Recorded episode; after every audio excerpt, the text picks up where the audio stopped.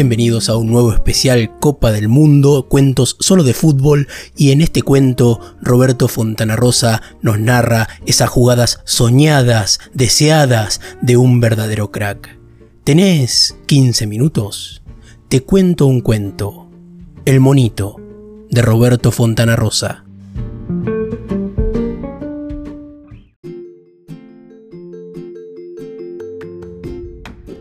Llore, monito, llore. Usted puede. A usted se le permite, que no es vergüenza llorar cuando las lágrimas tienen la pureza recóndita de aquello que llega desde el corazón, que no quiere aflojar ante terceros.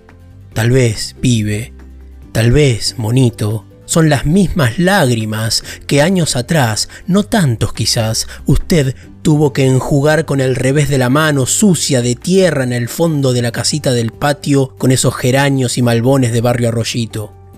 Tal vez son las mismas lágrimas vertidas por la rabia, la impotencia, la vergüenza ante el coscorrón justiciero de su viejita laburante cuando usted no llegaba a la hora establecida para tomar la leche. ¿Cómo iba a entender su madre, monito, aquel cariño entrañable por la pelota de fútbol que lo mantenía lejos de la casa, demorado, en ese romance infantil con la de cuero, en los yuyales sabios del campito que no sabía de redes ni de cal tras de la vía? ¿Cómo podía entender su viejo, pibe, su viejo, don Telmo, el genovés terco de canzoneta y nostalgia, su noviazgo purrete con la de gajos y ese lenguaje dulcemente nuestro de los túneles, la pisada, el chanfle, los taquitos y la rabona? Porque no era, no, una piba quinceañera, rubia y pispereta de ojos celestes, como los de la pulpera de Santa Lucía, lo que a usted le impedía volver en el horario a gritos reclamado por su madre.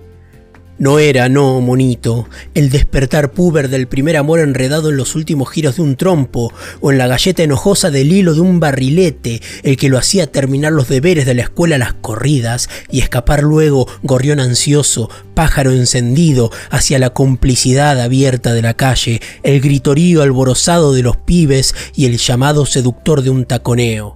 No, monito, lo suyo era más simple, como son simples las cosas que nacen del corazón y eluden las frías especulaciones de la mente. No, lo suyo era tan solo la caricia tierna de la capellada de su botín zurdo en la pelota, el toque, la volea, la suela que aprieta el fútbol indócil y lo convence, lo persuade, lo amaestra.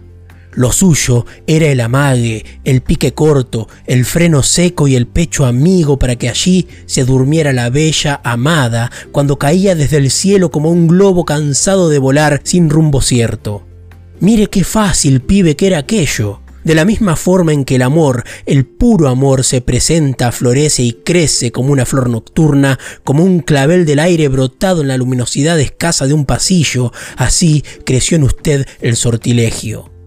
Nadie le enseñó, como no se enseña el dolor ni la paciencia, ni se sabe de dónde surge el gusto por silbar o el de hablar bajo. Usted ya lo traía impreso, se lo digo, quizás desde el fondo de la historia de ese barrio que ha visto nacer tantos ídolos y guarda en el aire la vibración, el eco, el reverbero de mil goles gritados en la tarde, atronando el cemento, quebrando la quieta y asombrosa calma de su río o lo aprendió como se aprenden estas cosas, mirando a los demás, tratando de atrapar con ojos asombrados el misterio metafísico del chanfle, la secreta ley física que hace que el balón vaya hacia allá y dé una vuelta. Por eso, por todo eso, pibe, no se inquiete si lo ven aflojar y su mirada se empaña como el cristal de una ventana cuando recibe el tamborileo sonoro de la lluvia. No, llore, monito, llore, usted puede, a usted se le permite. Así lo soñó tal vez usted un día, allá, aferrado a la almohada confidente de su cama, en la casita del patio con geranios y malbones, alguna de esas noches de verano cuando el calor aprieta y el sueño viene. Ya está el mago de varita presta, ya está el ilusionista sutil que hace creer en cosas que no existen y miente que en el dorso de su mano se ocultan pañuelos, palomas y barajas está en el medio de la cancha y su eterna enamorada, la pelota, parece que se ha ido y está inmóvil, simula emprender vuelo y no se aleja, o bien hace creer que se le escapa, pero vuelve bajo la presión apenas ruda de la suela. Ahora el estadio enmudece, el mago muestra el juego, el monito arranca y empieza el toque, el pelotazo sabio, el amague que argumenta una cosa y dice otra, de la zurda precisa del insider brotan conejos, luces multicolores, toques lujosos, las dos cortas sabidas y una larga, la cabeza alta, el ojo inquieto. El público se deleita, ya la metió de nuevo bajo el pie, la mostró, ahí la tenés. Es tuya, ha dicho, pero no está más. La sacó, la puso en otro lado, la cambió de lugar, la amarreteó de nuevo. Allá está el compañero, el wing derecho. No lo ha visto, pero gira y le pone el pelotazo desde 40 metros en el pecho. Solo faltan los clarines, los clarines, las fanfarrias, el galope incesante de los corceles blancos girando en torno de la cancha y las ecuyeres de pie sobre sus ancas. Así lo soñó usted, tal vez, un día, monito.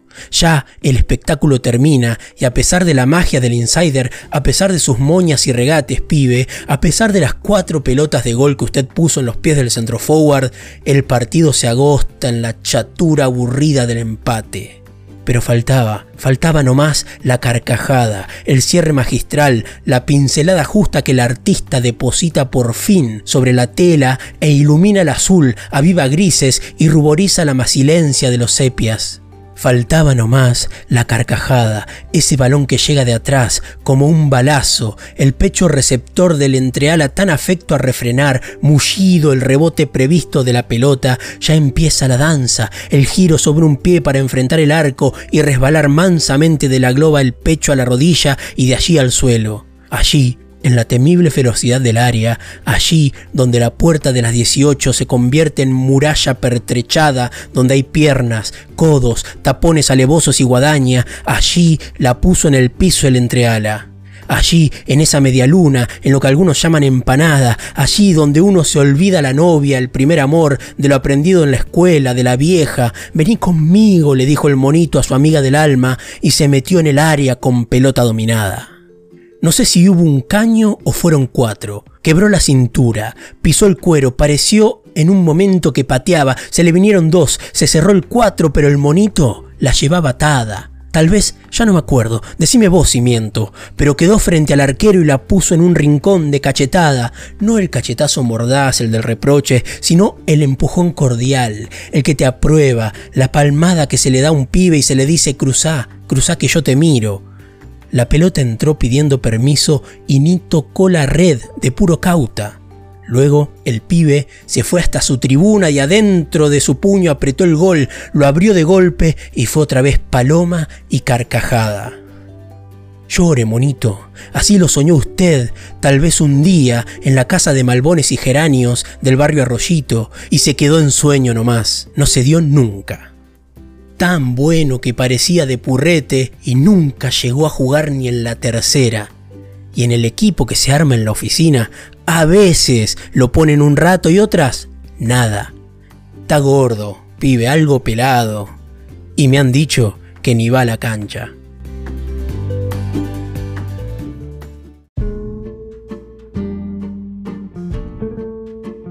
Eso fue El Monito de Roberto Fontana Rosa. Espero que te haya gustado, que hayas disfrutado del capítulo de hoy, de este nuevo especial mundial, Copa del Mundo, cuentos solo de fútbol.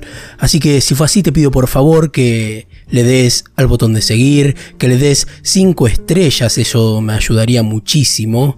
También, si te gusta, puedes compartir en las redes sociales. Me encontrás en Instagram como arroba te cuento un cuento, ok, y en Twitter como arroba Cuento Podcast OK. También si tenés ganas y te gusta lo que hago, me podés invitar con un cafecito. En la descripción te dejo el link. Sin más que decir, me despido. Mi nombre es Pablo y será hasta el próximo capítulo. ¿Tenés 15 minutos? Te cuento un cuento.